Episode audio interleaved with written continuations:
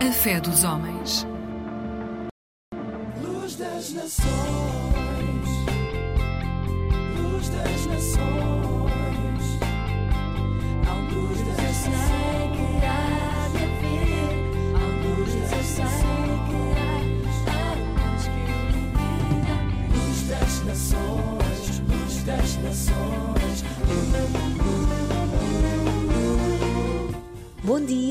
bem-vindos a mais um programa da Aliança Evangélica Portuguesa. Recomeços. Estamos a começar o mês de setembro. É o regresso das férias de verão e não tarda muito de volta às aulas, ao trabalho, às rotinas. Digamos que é tempo de recomeços. Hoje vamos falar precisamente sobre este tema, recomeços, e deixar até alguns conselhos para pais e filhos poderem encarar da melhor forma esta nova fase, este novo ano letivo, na presença de Deus. Já lá vamos para já, ficamos com a música de Raquel Souza. Senhor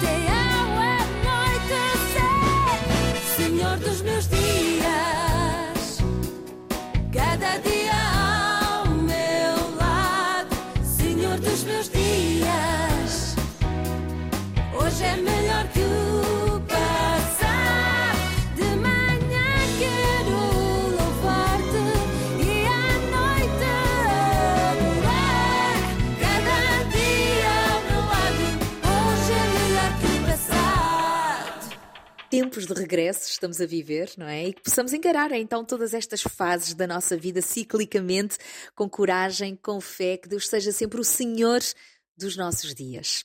A propósito, hoje convidamos a psicóloga Marisa Bossa para nos deixar alguns conselhos práticos sobre estes regressos para um novo ano letivo. Vamos recebê-la? Olá Marisa, bom dia! É um prazer estarmos juntos novamente. O meu nome é Marisa Bossa, eu sou psicóloga clínica e trabalho na Associação Crescer com Amigos. Hoje venho falar-vos de um tema que começa já a estar nas nossas mentes desde o início do mês de setembro, que é o regresso às aulas.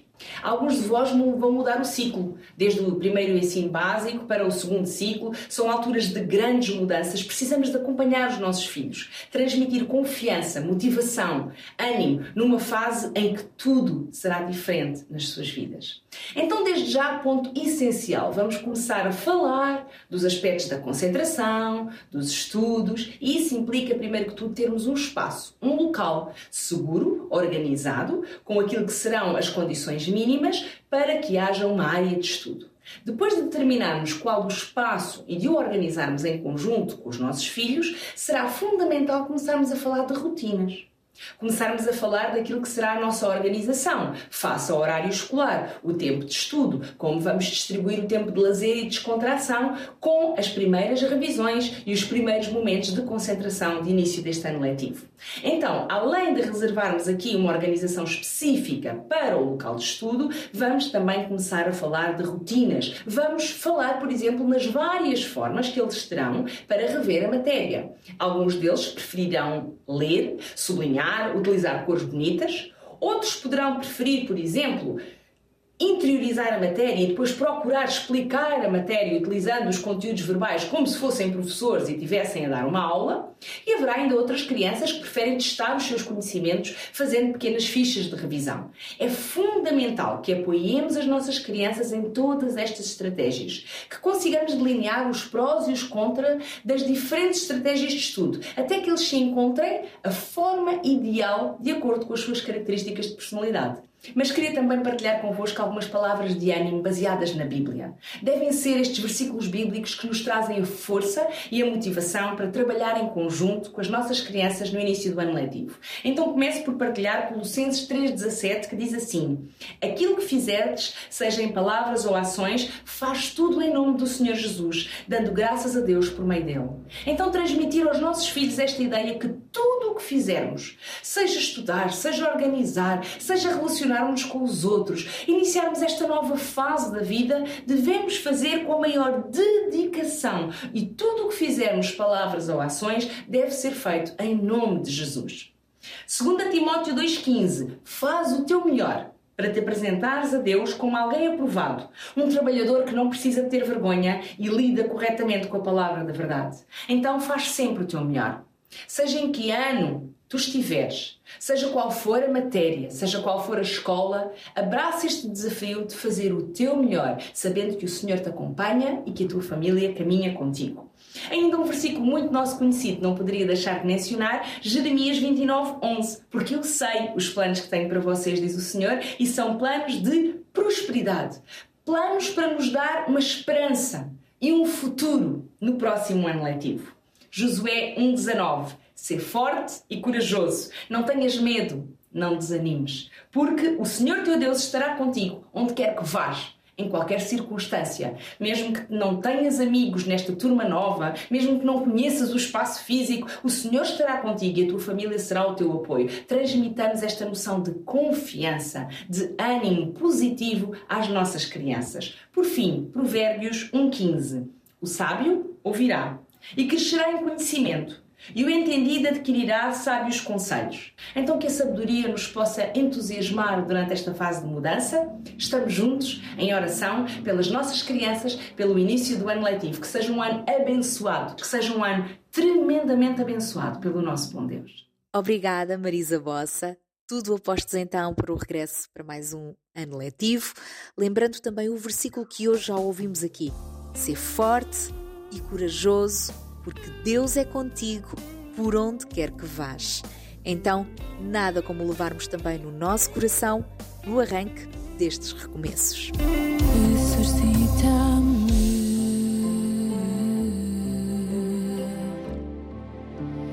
ressuscita os sonhos que plantaste em mim,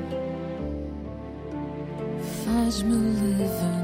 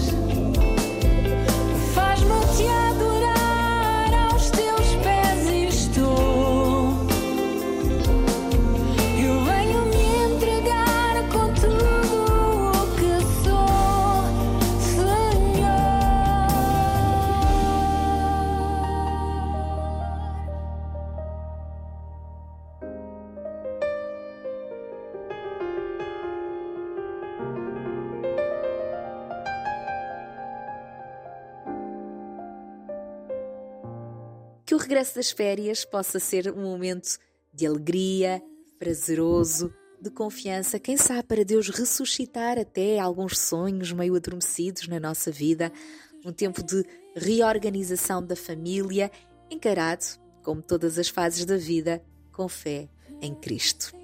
Para já é tudo, mas antes temos ainda para lhe oferecer um devocional. Quer recebê-lo? Contacte-nos pelo telefone 21 7710530 e visite-nos em www.aliancaevangelica.pt ou facebook.com barra Alianca Evangélica Portuguesa. Voltamos a estar juntos aqui na Antena 1 amanhã, por esta hora. Então até lá, se Deus quiser. A Bíblia diz: entrega o teu caminho ao Senhor, confia nele e ele tudo fará. Salmo capítulo 37, versículo 5.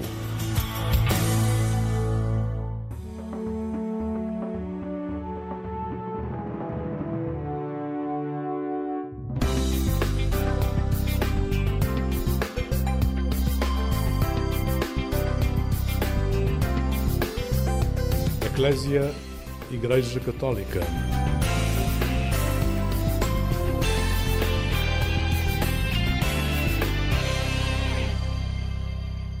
Olá, muito bom dia, seja bem-vindo a este programa da Igreja Católica na Antena 1 da Rádio Pública. Hoje queremos falar-vos de um tema que, por certo, vai estar na ordem do dia, eh, seja na Igreja Católica, seja nos meios eh, informativos de todo o mundo. E tudo porque no mês de outubro, representantes das conferências episcopais, portanto, representantes da Igreja Católica em todo o mundo, vão estar em Roma reunidos em Sínodo. Sobretudo, bispos eh, estarão nesta reunião, onde o tema em debate é a participação, o caminhar em conjunto de todos os batizados, a definição de responsabilidades, o exercício da, da liderança na Igreja Católica. Este é um projeto do Papa Francisco eh, e que vai começar com uma marca muito particular, porque eh, com o Papa estarão líderes de outras confissões cristãs para marcar o início desta Assembleia Sinodal. Há, portanto, uma marca ecuménica muito evidente nesta caminhada sinodal. E é por aí que queremos perceber a importância deste projeto do Papa Francisco que ele propôs a toda a Igreja Católica.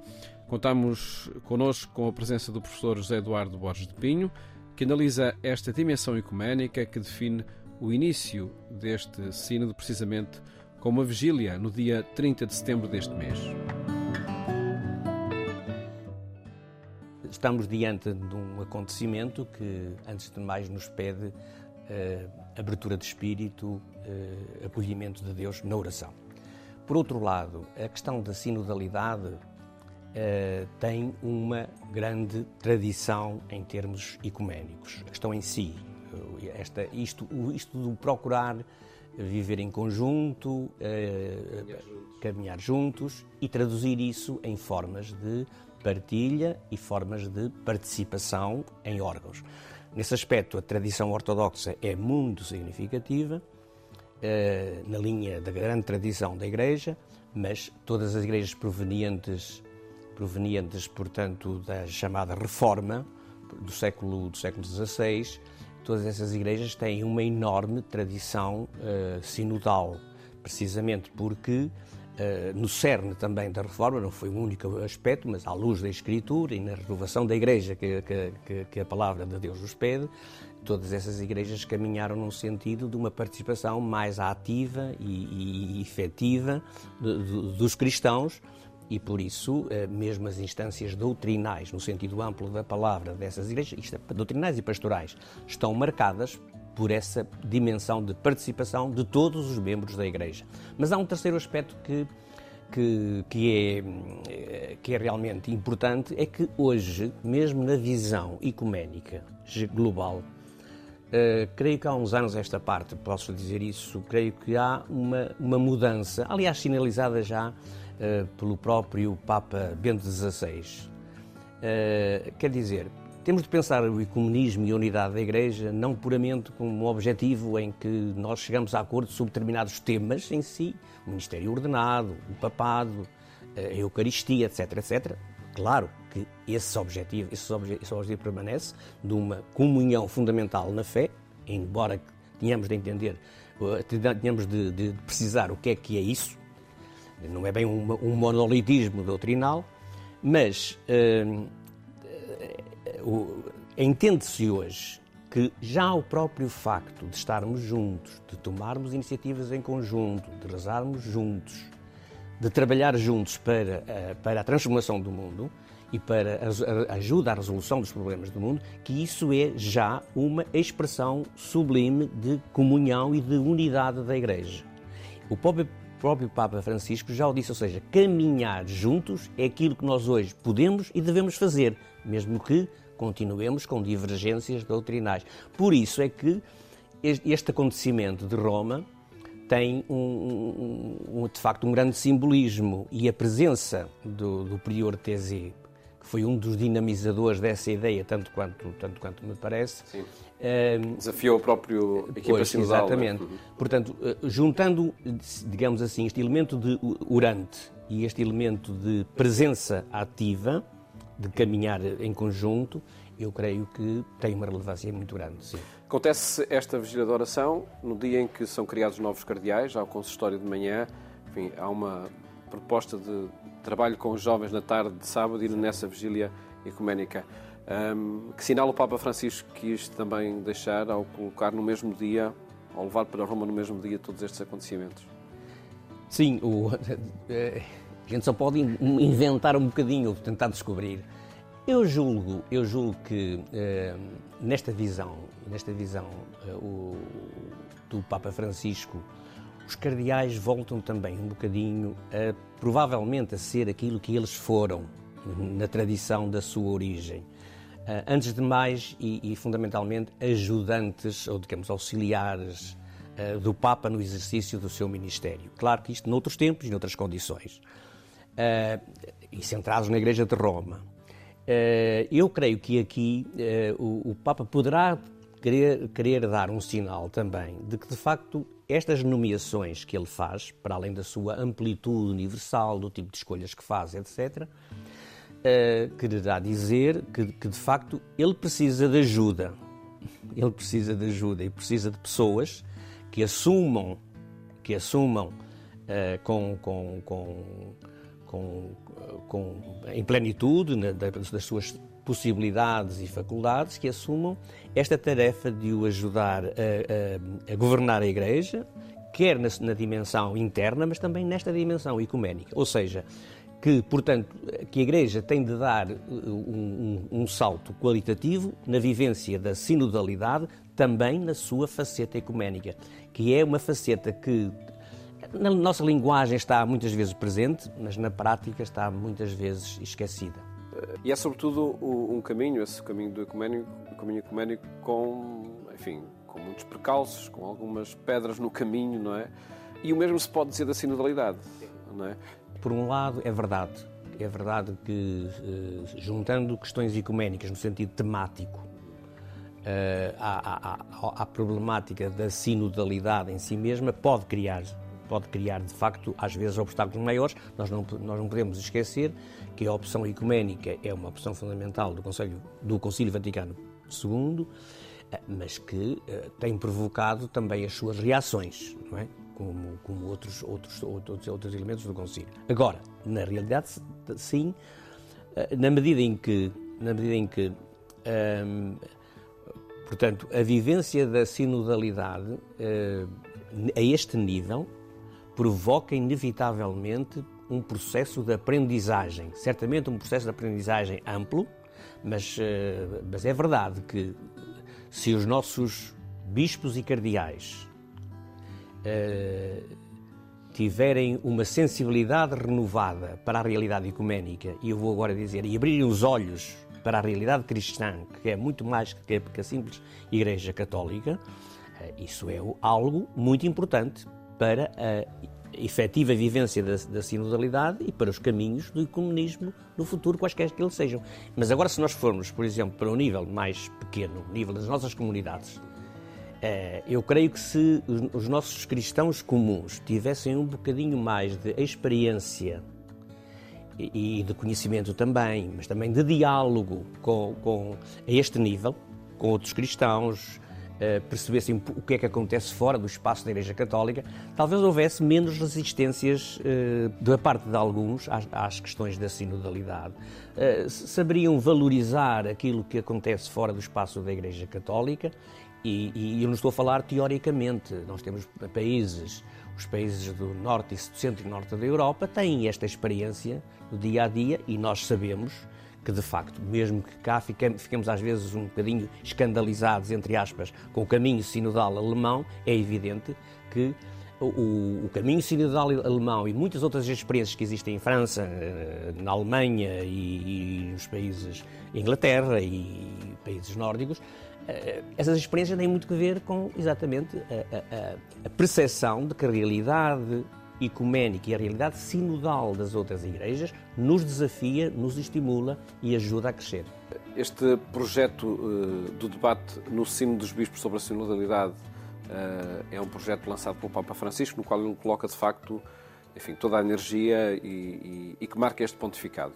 Qual é a sua expectativa para uh, o desfecho que este caminho possa ter? Ora bem, por um lado, há, sinto, antes, uh, sinto uma, uma alegria grande que neste momento da, da, da vida da Igreja, um, ehm, 60 anos depois do Concílio, nós, Igreja, uh, façamos um momento significativo, muito marcante, de recepção do mesmo Concílio. Eu ainda pertenço àquela... É sobre tudo isso que está em causa, na sua, na sua Na minha opinião, sim. É o grande acontecimento de recepção do Concílio da nossa geração. Eh, eu ainda pertenço àquela geração, tinha os meus 14, 15 anos, quando o concílio eh, eh, aconteceu. Portanto, já não há muita gente. E, portanto, quem viveu aqueles, aqueles dias, aqueles tempos, é hoje com uma enorme gratidão que vê o Papa Francisco, ou que fosse outro qualquer, dizer, porque é isso que ele diz no sino, quer dizer, aliás, disse expressamente, no fundo, o, a sinodalidade não, não existe por si mesma, nem interessa para, para por si mesma. É, é o caminho da Igreja que assume o Concílio Vaticano II e repensa o seu modo de estar à luz daquilo que o Espírito Santo nos pede neste momento e que os desafios do, do mundo nos colocam. Portanto, o mundo mudou muito. Mudou muito e, e, e, a Igreja adquiriu também outra consciência de algumas questões. Basta, basta ver liberdade religiosa, ecumenismo, uh, a, a, o modo como se vê a Igreja em relação com, com o acontecimento da salvação, a Igreja como sacramento. Há inúmeras questões que nos vêm, que nos vêm, questões diretas que nos vêm do Concílio que nós, uh, e que colocam a questão como é que nós uh, vivemos, uh, vivemos hoje em termos de capacidade missionária, no sentido de capacidade de testemunho do Evangelho. Agora, o que eu prevejo, não, não, tenho, não sou capaz de de, de, de, prever exatamente. Espero, espero que, que, que tenha certeza. Digamos assim, tenho certeza. Aí creio, creio que tenho a certeza. Tenho a certeza que mais ano, menos ano, os frutos deste caminho sinodal uh, virão ao de cima. Podem demorar mais, podem demorar menos. Nós aqui temos de ter uma paciência que não é a paciência do dia seguinte, é uma paciência de, de, de, das longas caminhadas. E esta caminhada é longa e nunca é definitiva, porque a Igreja está sempre chamada, em cada tempo, a encontrar uh, respostas mais adequadas para a situação. Agora, se, previsão, é, tem uma previsão de um certo receio, um certo que de facto, que de facto, por um lado, não estejamos à altura do desafio que nos é colocado. Tenho receio que neste momento esta geração à qual eu também pertenço não esteja à altura do caminho, do, do desafio que nos é colocado, porque exige muito dos cristãos, exige muito dos presbíteros, exige muito dos bispos, eh, e, e, e, e talvez muitos de nós já estejamos numa atitude mais passiva e pouco. pouco e, receio também que, de facto, hum, ao mesmo tempo que cresçamos na consciência do que a Igreja deve ser face à, à complexidade do mundo em que vivemos, também cresçam algumas tensões. Não vejo isso com, com pânico, não vejo isso com. com... Agora, receio que eh, possamos entrar também numa certa conflitualidade eh, inútil, porque há questões que vão exigir que vão exigir clarificações, não quer dizer que seja agora já, neste sínodo, nem, mas vão exigir clarificação e mudança também. Será, será determinante o sucessor do Papa Francisco para essa caminhada? Julgo que sim, e aí também temos temos de ter esperança, mas não, temos, não podemos uh, mergulhar numa tranquilidade absoluta. Muito obrigado, professor José Eduardo Borges de Pinho, pela análise que faz ao alcance desta caminhada sinodal e continuaremos a contar com a sua presença neste programa de hoje a oito dias, porque se trata de facto de uma longa caminhada. Agora, tempo para a música. E a minha proposta nesta manhã é para o tema a Terra gira dos quatro e meia. Eu não sei nem como nem quando aqui cheguei, sem saber. Dou por mim a viver, a correr, e o mundo segue sem olhar para nós.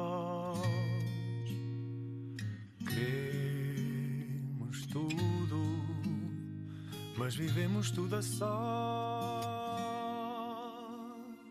A terra gira em contramão, ficamos tontos sem direção, corremos até nos faltar o ar. E a vida vai ficando para depois, e continuamos os dois a sonhar. Mal caminho até chegar aqui sem contar. Corro às cegas sem saber onde chegar. E o mundo segue sem olhar para nós. Queremos tudo a sós.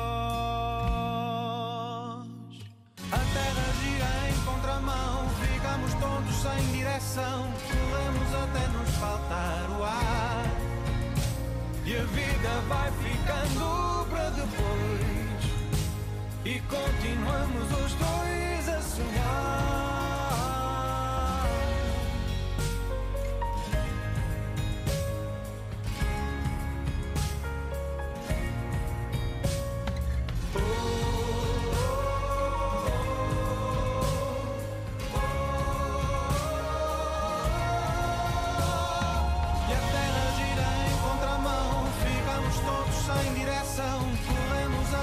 Faltar o ar.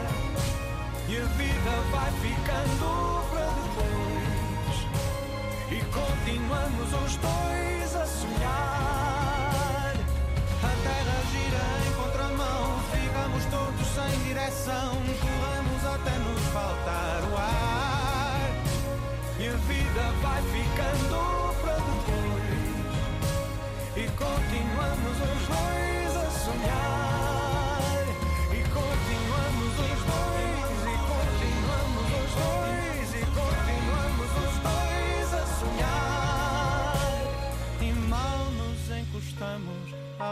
lençóis com a lua iluminando este T2. No instante adormecemos os dois, mas logo chega a hora de acordar. O tema A Terra Gira, dos quatro e meia, a cantar a correria do cotidiano e a dificuldade em encontrar uma direção. No programa de hoje falamos precisamente dessa procura de uma direção em conjunto, claro que num contexto bem diferente e específico, o que se refere ao seguimento de Jesus, ao viver da sua mensagem, da sua boa nova nos dias de hoje. E há passos que estão a ser dados nesse sentido, como o que acontece neste sábado em Braga, onde toda a Diocese foi convocada para participar na Assembleia Sinodal para definir prioridades pastorais para a região.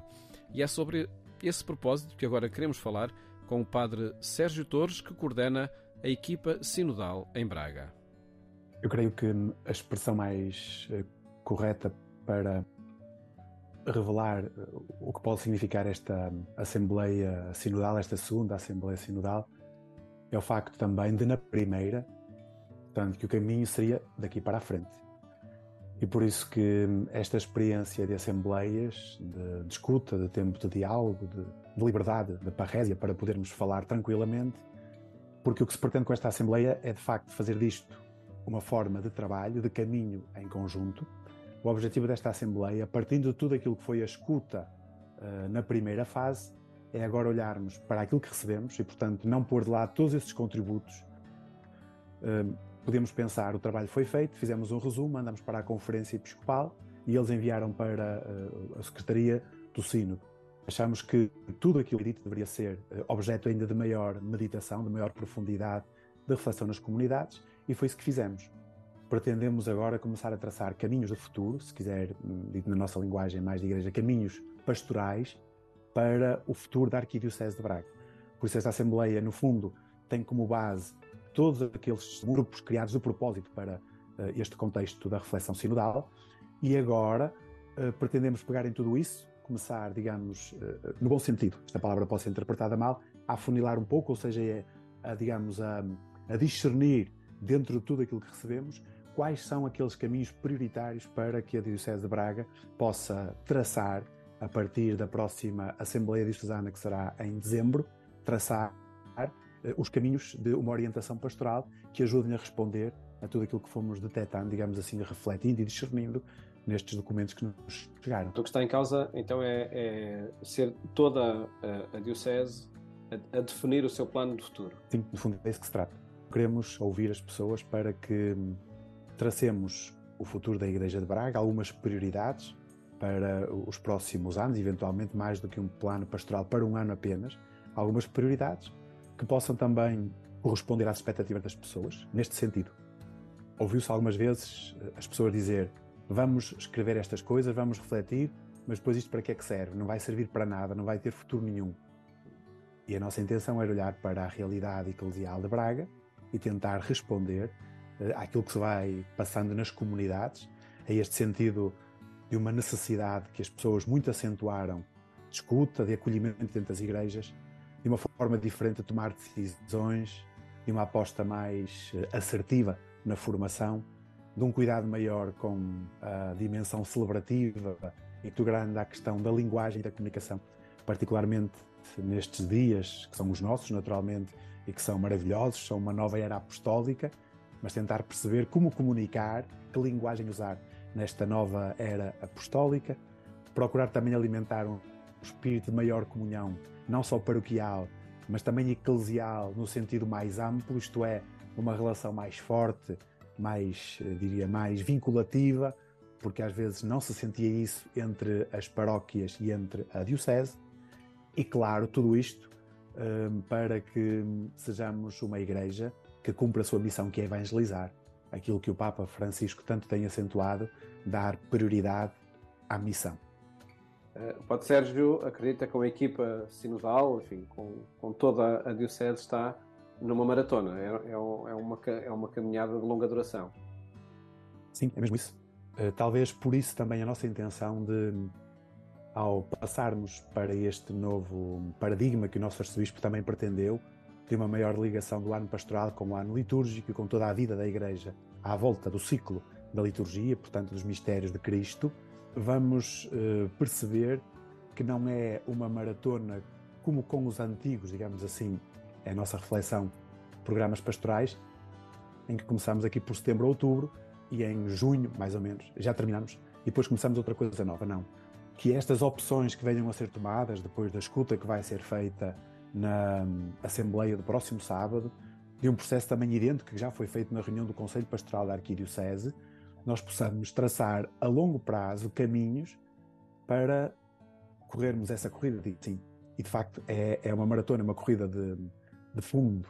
Está a acontecer em Braga aquilo que, eh, segundo temos, enfim, vamos, vamos vendo, são o, é um dos resultados de toda esta caminhada sinodal, é que seja que as definições, eh, as prioridades pastorais sejam eh, feitas, seja uma definição que acontece em conjunto, seja fruto de um debate. Portanto, neste, neste sábado é esse debate que vai acontecer para que então depois o ano pastoral corresponda àquilo que o sentir da Diocese corresponda ao sentir da Diocese. Sim, no fundo, é isso, no fundo é isso que nós pretendíamos. Uh, habitualmente o programa pastoral era com algumas linhas traçadas no Conselho Pastoral uh, Arquidiocesano, o que já pressupõe uh, corresponsabilidade, participação, o que já pressupõe um sentido de, de missão, consciência de que a missão é de todos, não apenas do arcebispo ou de quem está à sua volta, mas de todo, de todo o povo santo de Deus que está na Diocese de Braga.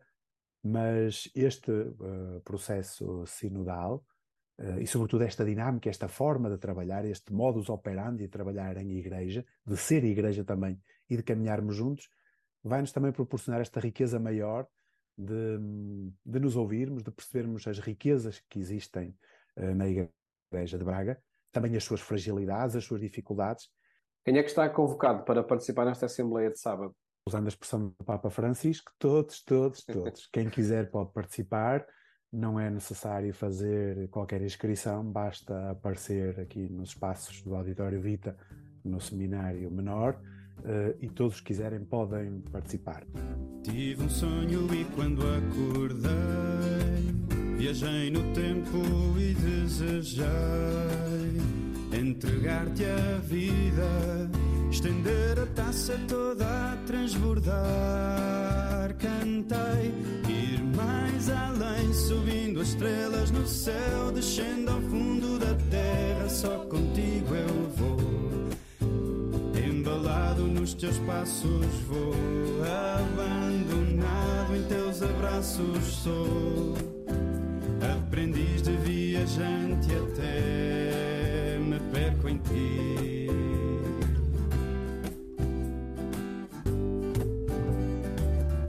Deixei-te à porta, mas quando voltei, vi que esperavas e desejei entregar-te a vida, estender a taça toda a transbordar. Cantei, ir mais além, subindo as estrelas no céu, descendo ao fundo da terra, só contigo eu vou. Embalado nos teus passos abraços sou, aprendiz de viajante até me perco em ti.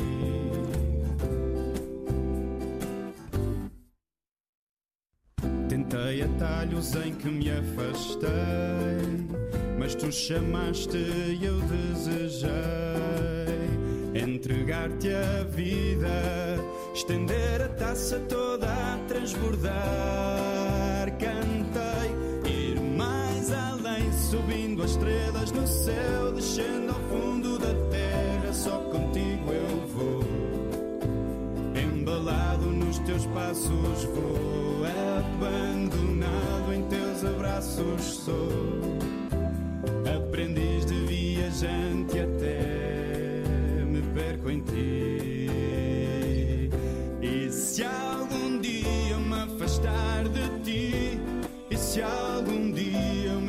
eu